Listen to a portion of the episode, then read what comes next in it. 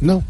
Pero una cosa que es voluntaria. es- Pues, ¿cuál es el problema de una cosa que es voluntaria? de- del alcalde No, no es voluntaria, no es eh, voluntaria porque va a haber castigo, va a haber un poquito de zanahoria y un poquito de garrote para quienes construyan. Ya lo, lo, ac- Ah, lo Hoy, hoy, es voluntario, pero en cinco No, años... no, hoy no es voluntario. Hoy hay que No, construir los digamos, edificios con, con, con esta propuesta con esta propuesta es voluntario pero al, a la No, vuelta de tres años va a ser No obliga, no obliga que tenga que ser con parqueaderos. Bueno, pero, de- no obliga. pero dentro de tres años discutimos. Claro. Porque o, la propuesta ahorita es voluntario.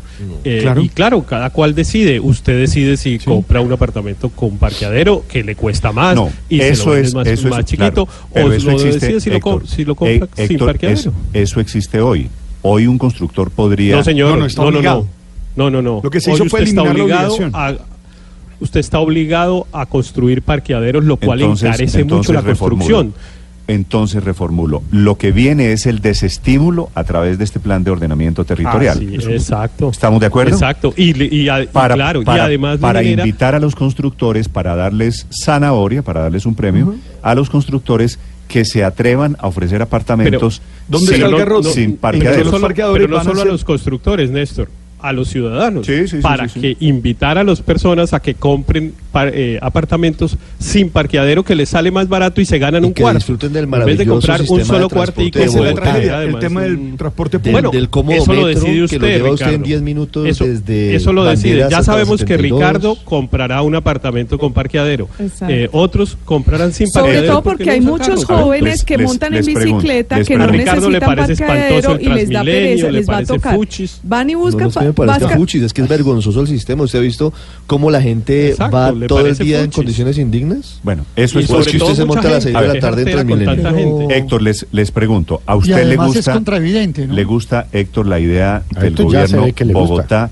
Prohibir la construcción de parqueaderos en edificios, en conjuntos residenciales? Pero claro, me par- pero claro, me parece maravillosa, pero además me gusta otra otra cosa y es que van a permitir estacionar en las calles. Yo no sé por qué en Bogotá se inventaron que uno no puede parquear en ninguna parte. En todas las ¿Por qué ciudades cree del usted que mundo la por qué gente usted, parquea usted en la por qué calle. cree eso? ¿Por qué cree eso? Porque somos una Porque ciudad aquí somos desordenada, tontos. ¿Sabe por qué lo hicimos? ¿Sabe por qué lo hicimos, ¿Por qué? Néstor? No, ¿sabe por qué lo hicieron? Por seguridad y por estatus. Eh, cuando empezaron a poner bombas en Bogotá, la gente empezó a pedir que prohibieran estacionar al frente de sus casas. Eso pasó, pero eso ya no pasa y no podemos seguir con esa circunstancia. Eh, entonces, nos quedamos con una norma que en realidad no tiene ninguna justificación de que usted en una calle de un barrio interna, etcétera, no pueda estacionar. Obviamente no estacionará en la carrera séptima o en la avenida Caracas. En las vías arterias, pues está prohibido estacionar como en cualquier parte, pero debería estar permitido estacionar y, el de- y el estacionamiento debería ser además regulado en forma diferenciada para las que- noches, es como ocurre en la mayoría de las ciudades del mundo. Pasan vacaciones en, Europa del y vienen a proponer ideas de Europa en, a Bogotá. en la que porque- mayoría, que porque en en todas la mayoría de las ciudades del mundo en la mayoría de las ciudades del mundo el re- la regulación del parqueo o, regu- tiene en cuenta una cosa que son los horarios como es obvio es distinto parquear un domingo en una determinada parte a hacerlo un miércoles a las 11 de la mañana en Bogotá no- en Colombia no consideramos esas diferencias y por eso es totalmente antitécnica la Pe- Pero regulación yo, de yo parqueo. miro el tema Me de los encanta que no haya usuarios. garajes. Héctor, pero- eh, eh, yo miro el tema de los Que no, haya, usuarios. que no haya parqueaderos. Es ¿no? decir, hay jóvenes que usan bicicleta, que quieren comprar un, un apartamento y les toca comprar el apartamento con parqueadero porque así son todos los apartamentos. Entonces también yo creo que hay un mercado ahí que po- potencial de jóvenes de- de- o no jóvenes Bueno, o ya y el- adultos, y el ya, joven- ya adultos y el joven, barato que no el necesitan joven los tuvo familia, el joven tuvo tres No, hijos, o, o ¿iba de adultos, pero hay un mercado, es que hay un mercado de personas que no tienen carro, que pueden eh, no tener que tener ¿Por un qué no se, parqueadero, por qué pues. no se concentran en los temas importantes de la ciudad y no en esas vainas tan chimbas? A ver, No, pero es que eso es parte del POT, la parte de Listo, un organización. buen de la ciudad, sistema eso no de transporte público. Ese es el primer eh, A ver, paso. es- Hay es- que trabajar en eso. Si escucho- trabajamos en eso, lo otro es muy posible, Néstor. Dice el doctor Ortiz que las zonas amarillas. ¿Cuántas veces hemos oído hablar de las zonas amarillas, verdes, rojas, azules, de los parquímetros? Eh, eh, al principio de esta administración, el, el- el doctor Bocarejo, Bocarejo habló de los parquímetros, como los eh, Estados Unidos y no sé. Chimbo. ¿Por qué no solucionan los problemas de fondo en vez de estar pensando pendejadas? Opiniones sobre la idea del alcalde Es Peñalosa. absurdo. Construcciones sin parqueaderos. Aurelio. ¿le gusta o no le gusta? Sospecho la respuesta. Es que en primer Aurelio. lugar la medida es contra, contraevidente. La medida es contraevidente, miren Néstor. Entre el año 2004 y el año 2016, en Bogotá, las motos subieron de menos de 50 mil motos a 450 mil. Y en el caso de los vehículos particulares sumados, automotores y motos, pasaron de 500 mil a más de 2 millones. O sea que lo que el doctor Ortiz nos dijo acá no es cierto, porque la gente no ha venido respondiendo al estímulo o al llamado incentivo para coger el transporte colectivo. Por lo que Ricardo lo ha dicho de muchas maneras, porque es un, reporte- un transporte colectivo que no está resolviendo el problema de comodidad, de eficiencia, de, de rapidez, etcétera, etcétera.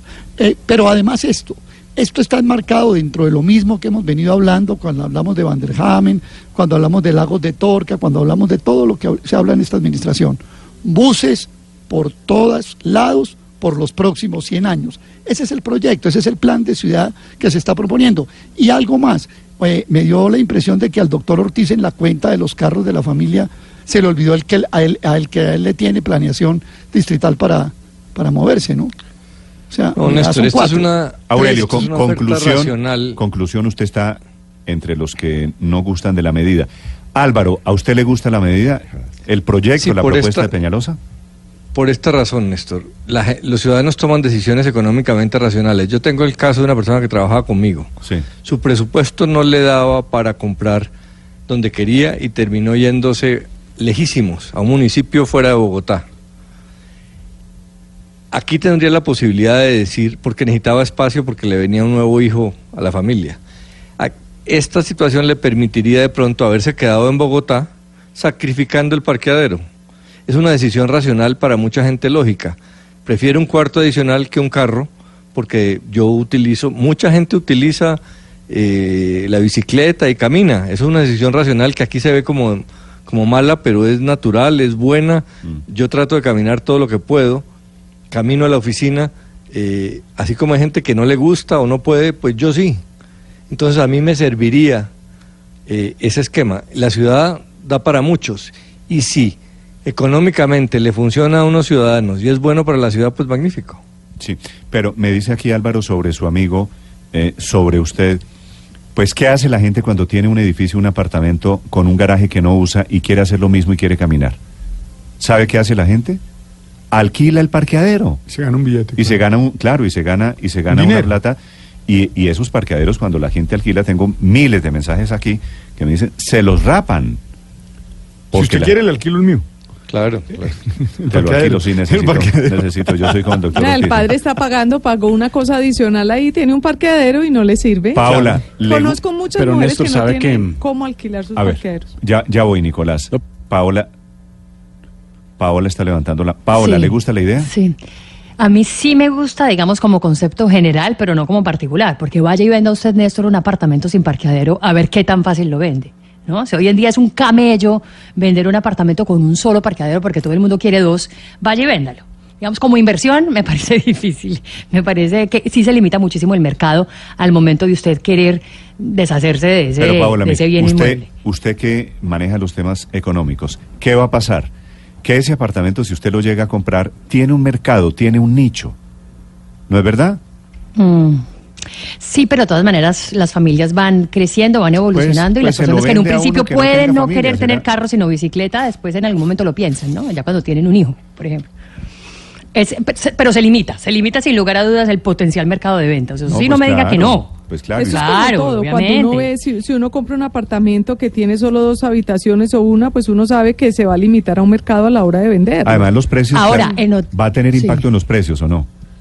Claro, tiene, eh, pues esa es la idea precisamente de todo esto, que ya sean más baratos incluso los apartamentos y tengan un impacto en los precios por ese lado. Pero lo que yo pienso es, claro, usted puede hacer ese tipo de experimentos en Nueva York y darse el lujo de construir edificios de oficinas sin parqueaderos porque tiene 24 líneas del metro y porque tiene 470 estaciones, ¿no? En Bogotá con una línea del metro que apenas está en veremos y con transmilenios llenos a reventar, pues queda un poquito más difícil.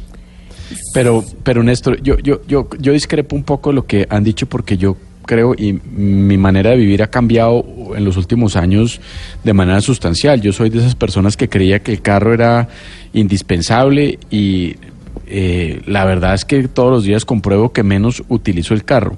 Lo tengo hace seis años y tiene 25 mil kilómetros porque lo cierto es que no lo uso. Y no lo uso porque privilegio la caminada y camino bastante durante el día. Y segundo, lo cierto es que eh, más allá del debate de la legalidad, la ilegalidad, etcétera, Bogotá en los últimos años ha tenido un aumento sistemático de alternativas de transporte. Las ciclorrutas es uno, por supuesto, los andenes y la caminada es otra. Uber, Cabify, Lyft y los mecanismos de eh, transporte privado a través de aplicaciones. El SITP, que a algunos les parece tan espantoso que en las ciudades haya buses, pues es difícil encontrar ciudades sin buses, pero pues en Bogotá también está funcionando mucho mejor más allá de los troncales grandes de Transmilenio. Y en general, lo cierto es que hay gente que como yo y cada vez encuentro más personas de esa de ese perfil prefieren caminar y aprovechan la ciudad para hacer algo de ejercicio y tratan de no sacar nunca el carro porque se volvió también una pesadilla. Luego yo sí soy capaz de ver esa tendencia que hay hacia la renuncia al carro y la alternativa distinta a usar el carro como mecanismo para para trasladarse de un lugar a otro en la ciudad. Luego no me parece ni loco ni me parece desacertado y me parece que al contrario es un incentivo positivo hacia la utilización de los sistemas públicos al mismo tiempo que tiene unas externalidades positivas que vale la pena resaltar. No es obligatorio, a nadie lo obligan a comprar un, par- un apartamento sin parqueadero, pero si hay gente que esté dispuesta a hacer eso porque su forma de vida Claro. eh, así se lo indica, pues a mí me parece perfecto y eso tendrá su mercado y tendrá su valor correspondiente. Pero incluso, Néstor, cuando yo voy, por ejemplo, a recoger a mi hijo al kinder a mediodía, encuentro muchos papás que van en bicicleta con su sillita atrás en la bicicleta y así los llevan en la mañana y así los Son recogen a mediodía y me, y Claro, me pero- parece que eso ha cambiado y Claro, ha cambiado bastante en los La últimos años. Es decir, ya de la 11 se extraordinario. mantiene Y en cambio- congestionada a ciertas horas. Congestionada, No solo la de la, la de la bicicleta. 11, la de la avenida Ciudad de Cali es una cosa impresionante de la cantidad de gente que se Sí, vive han habido por ahí, muchos pero, cambios en la manera de vivir. Lo, lo más, lo más, a mí me parece que lo más importante lo acaba de decir Nicolás, es decir, pues a nadie obligan, digamos, y en cambio hoy sí obligan. Hoy a todos nos obligan que si queremos comprar un apartamento, ese apartamento tiene que tener parqueadero. Eh, y entonces eso nos, pues, nos obliga o a tener carro particular o a tomar esa decisión que ustedes estaban mencionando de alquilar el, de alquilar eh, por parqueadero. 300 mil pesos o por el valor que fuera el parqueadero y sacrificar en cambio 15 o 20 metros cuadrados de su apartamento es- y no esa- poder tener una no biblioteca. Eso No usted se lo escoge. Lo que yo veo es que nos No lo que veo es que nos cuesta trabajo la libertad. Eh, eh, no, cada vez que el gobierno se decide decide no no obligarnos a nada, nosotros decimos no, pero ¿y Hasta ¿por qué no nos obligan? Oblíguenos a ¿no, tener carro. Bueno, eh, es está bien, me, me parece que No- está no bien, Héctor, el planteamiento. No se sacrifica el área.